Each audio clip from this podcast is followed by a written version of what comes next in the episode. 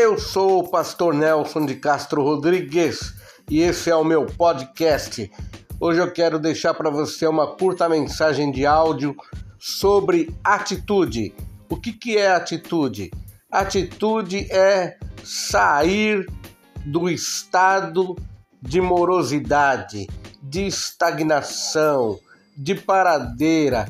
Atitude é você colocar a mão para fazer a obra ou mãos à obra. Atitude é você falar: chega de só ficar pensando, é hora de colocar a mão na massa. Colocar a mão na massa significa você dar forma fazendo aquilo que você tem que fazer através de uma ação. Então, meu querido, às vezes a gente pensa assim: poxa vida, preciso me mexer, preciso começar a me exercitar, preciso começar a trabalhar, preciso começar a caminhar. Mas às vezes a gente não tem forças. Então o que, que a gente precisa fazer? De uma precisa pedir ajuda, precisa solicitar um empurrãozinho. Às vezes a bateria descarregou, mas quando alguém dá um empurrãozinho e você solta na ladeira e pega no tranco, per si a bateria se carrega. Se eu dar uma tossidinha de vez em quando, você não esquenta não, que eu tô dando umas tossidas porque eu tô saindo aqui de uma Covid e saindo aqui de uma gripe, tá bom? Mas eu vou continuar por mais uns dois minutos para falar para você que a Bíblia fala: Desperta, ó tu que dormes, levanta-te dentre os mortos e Cristo esclarecerá você. Ou seja, vai te dar forças para você começar a caminhar. O Senhor falou assim: Não temas, eu sou contigo, eu te esforço e te ajudo com a destra da minha justiça. Atitude é você falar assim: Senhor, me recebe de volta, faça que nem o filho pródigo, levantar-me-ei e irei ter com o meu pai. Vou dizer para ele: Eu sei que eu não sou digno da tua ajuda, do teu empurrão, do Senhor me receber de volta, mas eu vou em busca do Senhor para ser pelo menos como um dos teus serviçais. Mas, querido, você não conhece a misericórdia do Pai. Esse amor é tão grande que ele vai falar: que que é isso? Tô te recebendo de volta de braços abertos. Dá um banho nesse meu filho.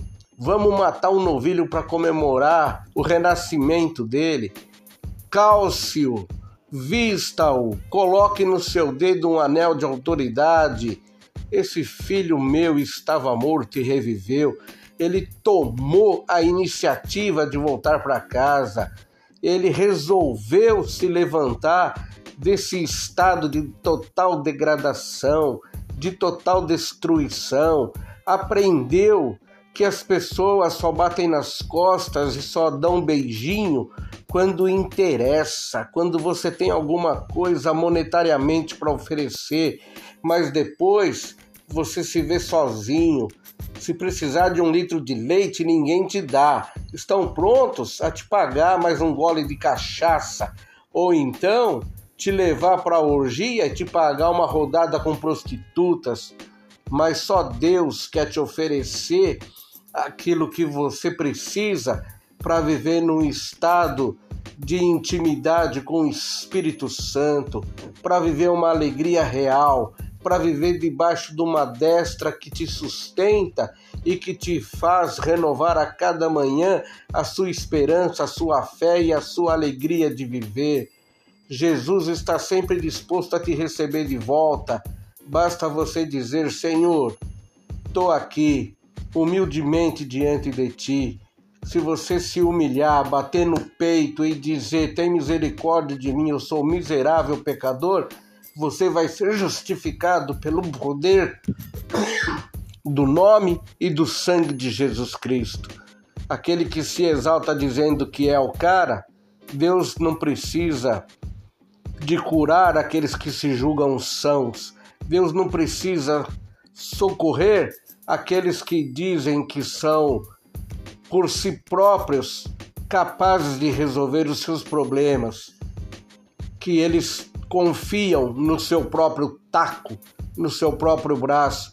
Eles fazem menção de carros e de cavalos, mas o nosso Deus, ele se inclina para ouvir e resgatar aquele que se declara perdido e fraco.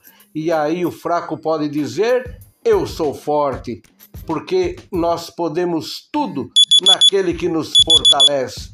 Que o Senhor te abençoe e te guarde, que o Senhor te dê forças se você se coloca diante dele com um coração quebrantado e contrito e diz: Senhor, me socorre. Ele está disposto a te socorrer e a te levantar, tá bom? Desculpe aí uns, umas intervençõezinhas, umas tossidas, mas que fique a mensagem para o seu coração. Deus te abençoe. Jesus nos ama. Tchau, querido.